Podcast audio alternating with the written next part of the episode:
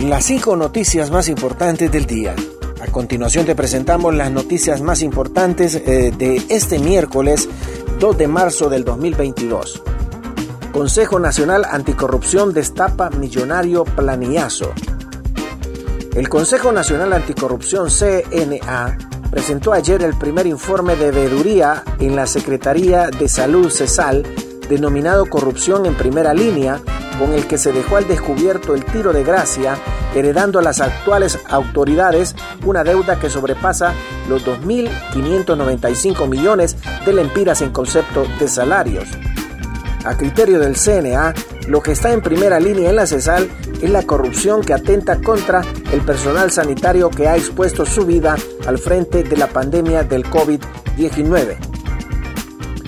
Lo anterior se debe ante anomalías detectadas y plasmadas en un primer informe de veeduría realizado en esa institución, donde se descubrieron contrataciones masivas sin sostenibilidad financiera, duplicidad de nombramientos, acuerdos incompletos, ambigüedad en la definición de personal el de primera línea, ausencia de protocolos y falta de rendición de cuentas. Son algunas de las malas prácticas e irregularidades identificadas por el CNA en la veeduría que realiza en la CESAL. Pleno de la Corte Suprema de Justicia conocerá mañana las nuevas órdenes de extradición. El Pleno de Magistrados de la Corte Suprema de Justicia conocerá mañana las solicitudes de arresto preventivo con propósito de extradición por parte de los Estados Unidos para cuatro hondureños.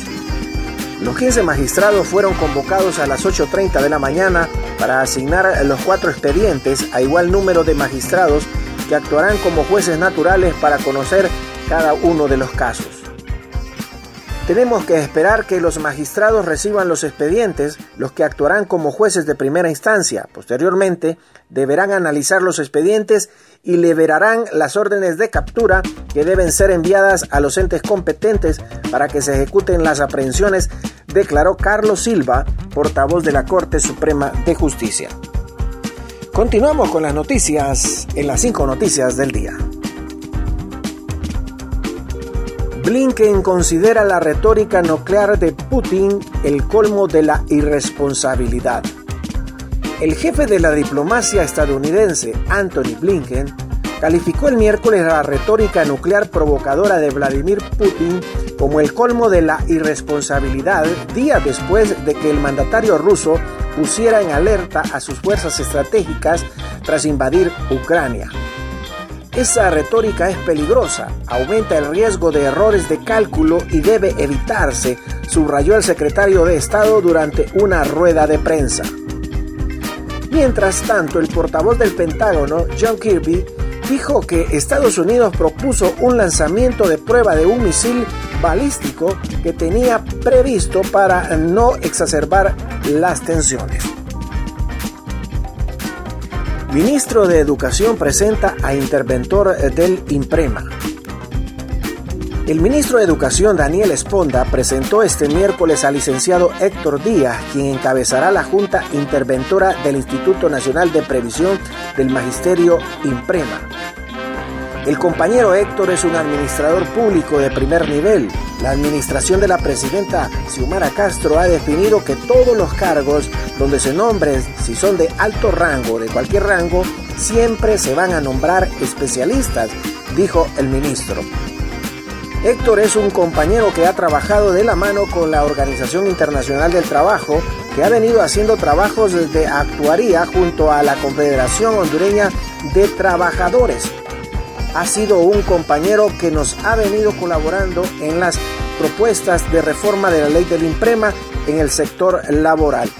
Es profesor universitario y tiene toda una carrera como funcionario público y la presidenta de la República lo ha designado a él como uno de los comisionados. Los otros dos comisionados restantes vienen en camino hacia Tegucigalpa, pero ya el compañero Héctor asume la dirección de la institución, agregó Esponda.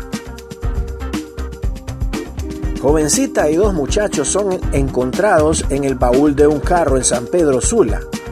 Los tres cuerpos sin vida encontrados ayer dentro del baúl de un carro a la altura de la colonia Valle de Sula en San Pedro Sula Cortés pertenecen a dos muchachos y a una jovencita.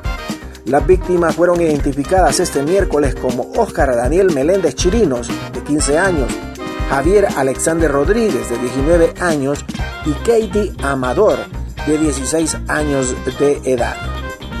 El subcomisario y portavoz de la Policía Nacional en San Pedro Sula, Belkis Valladares, confirmó hoy que el asesinato de las tres personas se deben a una disputa de territorio entre pandillas rivales. Gracias por tu atención. Las cinco noticias del día te invita a estar atento a su próximo boletín informativo.